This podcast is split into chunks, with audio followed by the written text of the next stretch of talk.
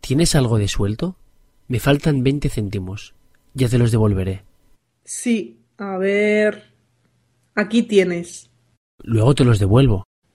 Uy, sí. Sobre todo date prisa. A ver si no voy a poder pagar la hipoteca de este mes.